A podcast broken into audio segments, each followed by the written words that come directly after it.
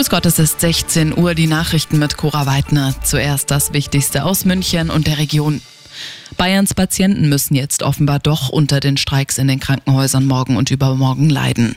In Nürnberg beispielsweise müssen Operationen teilweise abgesagt werden.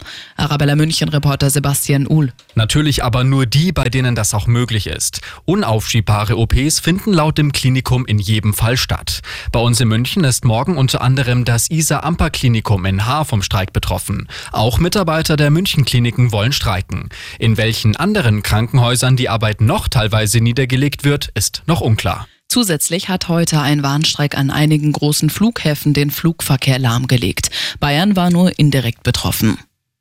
Wieder harte Einschnitte bei Galeria Karstadt Kaufhof. Über 50 der noch verbliebenen Warenhäuser sollen schließen. 5000 Menschen werden demnach ihren Arbeitsplatz verlieren. Bis heute ist es nicht gelungen, die Häuser wieder profitabel zu machen. Steigende Energiepreise sind als Problem hinzugekommen. In München ist die Filiale am Hauptbahnhof betroffen.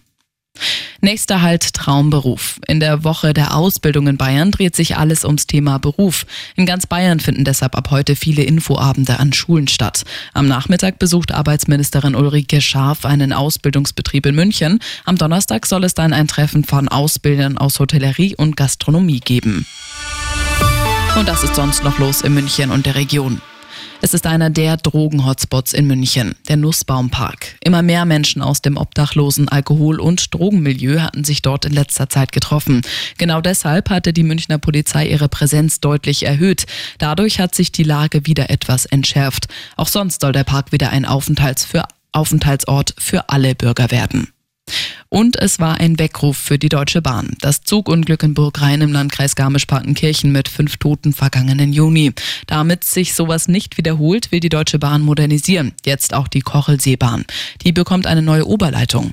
Bis Mitte Dezember kommt es deshalb immer wieder zu Einschränkungen. Immer gut informiert, das Update für München und die Region wieder um halb fünf und jetzt der zuverlässige Verkehrsservice mit Andi Karg.